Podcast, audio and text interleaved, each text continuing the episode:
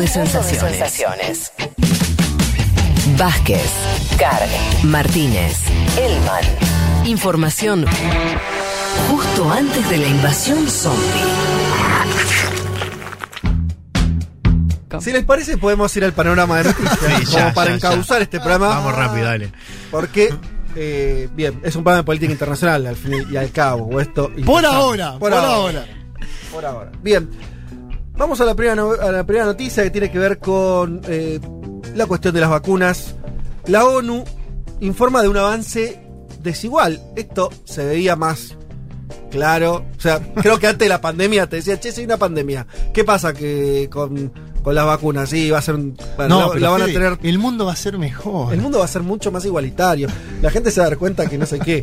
O sea, por ahí la gente sí. El tema es que los que tienen el poder Sí. no suelen decir, che, la verdad que la situación es crítica. La verdad que la humanidad necesitaría que nos comportemos de forma más igualitaria. Bueno, no, no es lo que está pasando. 10 países han acaparado el 75% de las vacunas eh, para el COVID. ¿Sí? 10 países, el 75% de las vacunas. El secretario general de las Naciones Unidas dijo este miércoles que más de, 100 ci- bah, más de 130 países no han recibido ni una sola dosis. ¿Cuántos estados hay reconocidos en el mundo? 150, Elman. 193 según la ONU. 193? 193 según la Bueno, ONU. 130 no recibió nada. Te quedan 80, no, eh, 60, 60, 63 países. Gracias, me ayudan del otro lado con las cuentas muy complicadas. Eh, 63 países, bien. Eh, el portugués Antonio Guterres, estamos hablando justamente del secretario general de Naciones Unidas, socialdemócrata él, vale Sí, del aclararlo, Partido porque Socialista. por, por ahí les preocupa un poquito más estas cuestiones de la desigualdad. Denunció entonces que este 75% de las inmunizaciones aplicadas hasta el momento se concentraron en solamente 10 países, todos desarrollados. O sea, aclaro que además de que el 75% de las vacunas fueron para pocos países, la gran mayoría de los inmunizados son de ciudadanos de países desarrollados. Ese es el, final de esa explicación de, de la desigualdad en términos de la vacunación a nivel global. Lo dijo de esta manera el Consejo de Seguridad de la ONU. En este momento crítico, la mayor prueba moral que encara la comunidad global es la equidad en la distribución de vacunas. Debemos asegurarnos de que todo el mundo en todas partes pueda vacunarse lo antes posible. Bueno, como un deseo ahí en el aire, ¿no? Em, considero más concretamente que el G20 debería encargarse de esta tarea, además de formar un grupo tendría que elaborar un plan mundial de vacunación y reunir a todos los actores con poder, experiencia científica y capacidades financieras para producir las vacunas para todos. Bien, pero no es lo que está ocurriendo. Vayamos a lo concreto después de estas de esta advertencia del secretario de la ONU eh, tan evidente. Hablemos un poquito de América Latina, actualicemos los datos en relación a las vacunas. Sabemos que Chile sigue siendo por ahora la eh, Puntero, le dicen. sí, el que, el que está llevándose la marca claramente. ¿Viste Eh, cómo cambió el ángulo, no? De lo informativo. Antes el ejemplo era Uruguay. Ahora que Uruguay no llega una vacuna, vuelve Chile, ¿no? Totalmente. Chile podría alcanzar la inmunidad de rebaño en el mes de julio. ¿Por qué? Si logra vacunar a 15 millones de sus 19 millones de habitantes, de residentes, se calcula que cuando superás la Un- mitad, exacto. empezás a poder, eh, el virus empieza a tener muchas dificultades para reproducirse, se produce el efecto rebaño que es que empieza a bajar drásticamente entonces eh, las infecciones y demás. Julio.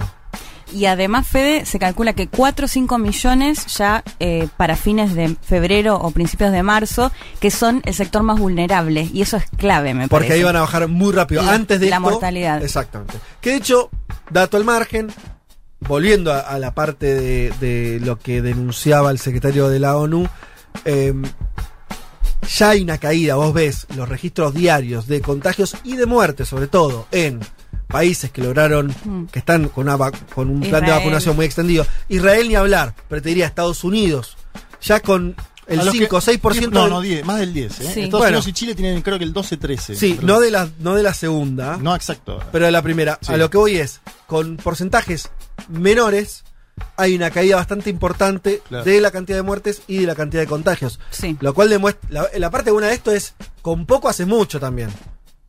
Quiero decir, con, con tener una vacunación, con, con- en la medida en que la vacunación empieza a funcionar, rápidamente vamos a empezar a sentirnos eh, más desahogados respecto a la cantidad de muertos y la cantidad de contagiados. Chile es la delantera. Pasemos a México con una po- población mucho menor. Estamos hablando de casi 130 millones de habitantes en México.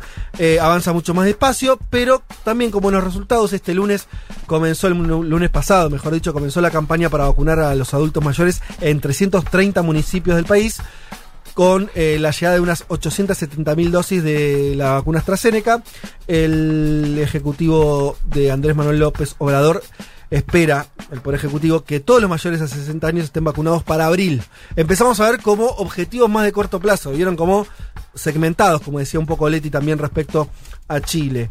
Colombia, empezamos a descender en la efectividad o, en el lugar que están ocupando eh, el desarrollo de la vacunación. Colombia recibió el lunes sus primeras 50.000 dosis. ¿No? Números muy Un dato, bajos. ¿no? Para un país que siempre tuvo, tuvo mucho vínculo con los Estados Unidos, con las potencias, es un dato que... Sí. como- Puedo decir que no le pagaron con la misma moneda. Y medio que no...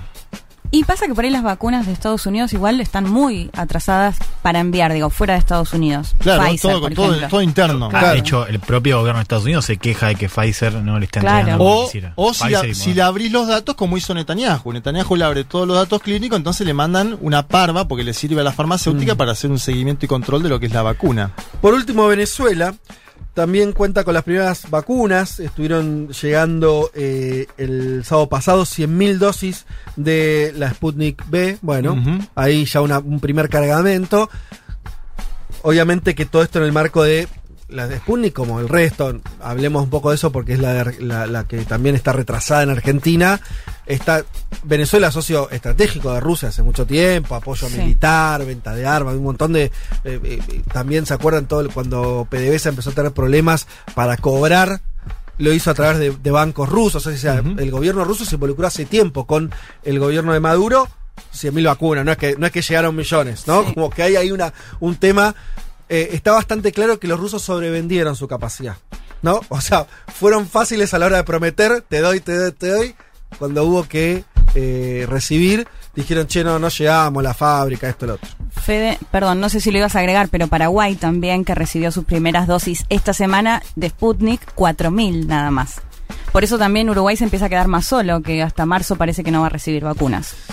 Al mismo tiempo, claro, porque Uruguay venía con de la situación más relajada en términos de cantidad de contagios, esto ya no es tan Claro. así. ¿Se acuerdan que estuvieron meses los uruguayos diciendo dos casos, tres, ocho? No, no, el propio presidente de cadena nacional en los medios argentinos. ¿Te acordás? Cuando en la calle Pau estaban todos los medios argentinos y le preguntaban cuál era el método. El, cómo era- ¿Cuál es el secreto de Uruguay el para mantenerse al Uruguay, margen? y él, y él hablaba, boqueaba, estuvo en varias entrevistas y ahora está complicado el tema. Eh, hablemos un poquito, porque esto también es va a ser seguramente noticia en Argentina.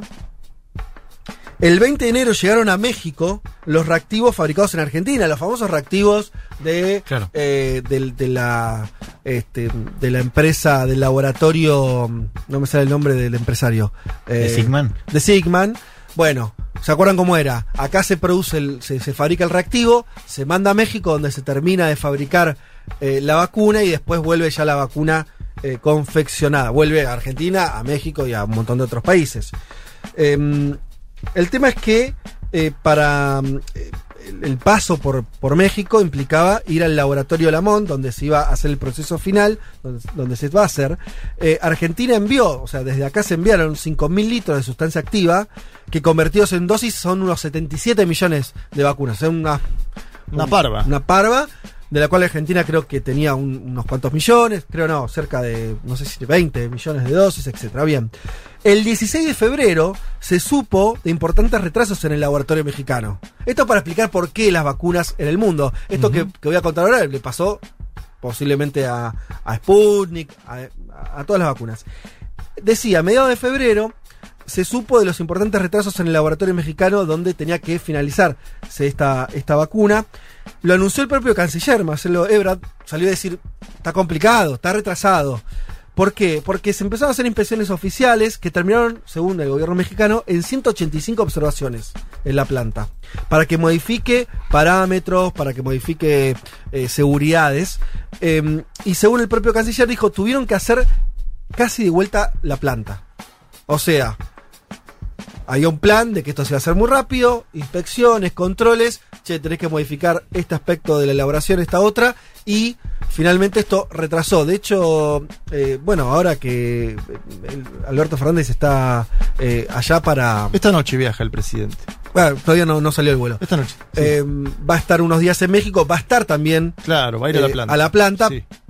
A lo que voy es, se suponía que esto iba a estar ya en funcionamiento hace unas cuantas semanas, se va a retrasar, dicen fines de abril, que estarían No, por eso efectivamente las vacunas. El problema no es solo Moscú. Es, No, evidente que hay un cuello de botella en la producción a nivel mundial eh, y que también depende de los gobiernos y su capacidad para eh, abrirle datos a las farmacéuticas, los acuerdos, ¿no? Porque eh, algunos países lo consiguieron esto, ¿no? Abriendo datos que son muy, muy finos, muy susceptibles de lo que es la opinión pública, muy particulares. Y te agrego que los que no tienen tanto problema son países que tienen toda la estructura verticalizada de la producción en su mismo país y un Ah, control político y económico sobre las empresas farmacéuticas importantes. Son pocos esos países. Estados Unidos, Gran Bretaña, no sé si hay uno más. Eh, la verdad es que Arge- pensá el caso argentino. Argentina logró... China también, ¿no? Bueno, Pero por China no necesita hoy tantas vacunas como el mundo. Sí, China y Rusia, eh, incluirla también. Pero Sí. digo, salvo esos pocos países, el resto. Mirá, Argentina tuvo que hacer los contratos famosos con un montón de farmacéuticas.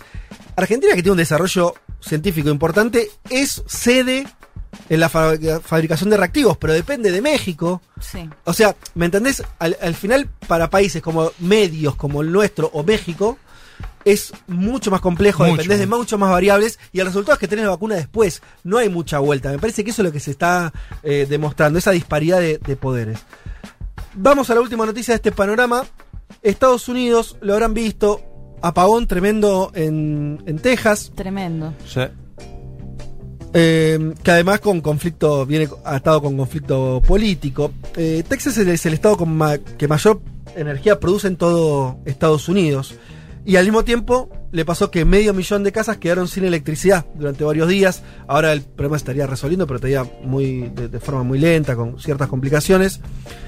Eh, primer dato, que hay un frío ártico pasando Claro. por el estado de Texas, Sí, sí, lo sí, cual sí. habla de ¿Cómo algo está bañás? pasando con el planeta, ¿no? Porque también eh, eh, temperaturas medio este, con, con pocos registros anteriores y demás. Más allá de eso, obviamente que ese frío eh, tan extremo impulsó el consumo por arriba del promedio en ese estado, ahí se generó problema de suministro y también que ese, ese mismo cambio climático complicó la producción de energía. Lo que pasó en términos políticos es que eh, si bien el 70% de la energía que produce Texas es en forma tradicional, esto es carbón, gas, la derecha norteamericana, los republicanos acusaron a las nuevas energías renovables Ah. de ser el culpable de que Texas haya quedado sin electricidad. Bien, ese es el primer dato. El otro es el que por ahí se difundió más en las redes. Ted Cruz, ustedes saben, senador conservador, eh, se le ocurrió en medio de todo esto viajar a Cancún con las hijas. Y bueno, no, no, no cayó bien la actitud de- del tipo. Después se tuvo que volver de apuro. 35 grados aparte en Cancún esos días. Claro, ¿no? el, ti- el tipo se fue de una tormenta histórica y se fue a la Sí. playa de Cancún. Y Ted Cruz, que además es un aspirante a ser el candidato republicano en 2024, digo, es un senador de alto perfil. Claro. Sí, además se fue en el momento en el que ya estaba pasando, ¿no? Porque muchas veces se escrachan por ahí en un político que se le inunda la ciudad y estaba vacacionando. Y bueno, estaba Sí. justo Ah, vacacionando. sí, o sea, te- como que ahí. Mala suerte. Pero acá te vas en medio del caos y está más complicado. Sí, culpó a las hijas, medio. bah. Sí, mis hijas pedían calor, ¿no? La culpa es de la secretaria. Claro. hijas- claro. Salí ahí. Bancate la voz. Este, pero bueno, es interesante igual más allá de esta cuestión, obviamente, de Ted Cruz, esta anecdótica. De vuelta, algo que se va a seguir discutiendo mucho en Estados Unidos, que es el cambio de la matriz energética, eh, qué pasa con eso, y esta cosa del desafío, porque la verdad que hay bastante evidencia que la culpa, porque a todo esto lo que pasó sí es que, por ejemplo, parte de la energía eólica que se producía, qué sé yo, quedó frenada, pues cuando el clima cambia muy drásticamente, ese tipo de energías, claro, son un problema. Pero hay un detalle mucho más estructural. Ustedes saben que Texas es un estado que está separado del sistema energético nacional. Los tipos decidieron separarse y que entonces cuando en un momento de escasez no pueden recibir energía Claro. de otros estados y tampoco darla. O sea, una especie de autonomismo energético. La autonomía vale, pero a la vez cuesta, ¿no? También Sí. cuando pasan estas cosas. Muy, muy, muy texano eso, ¿no? Eh, vivir, vivir con lo suyo. Bien, ahí están los tipos este, entonces cagados de frío y sin luz. Hasta acá el programa de noticias. Un mundo de sensaciones. Vázquez, Carg, Martínez, Elman. Un programa que no quisiera anunciar el comienzo de la Tercera Guerra Mundial. Pero llegado el caso, lo hará.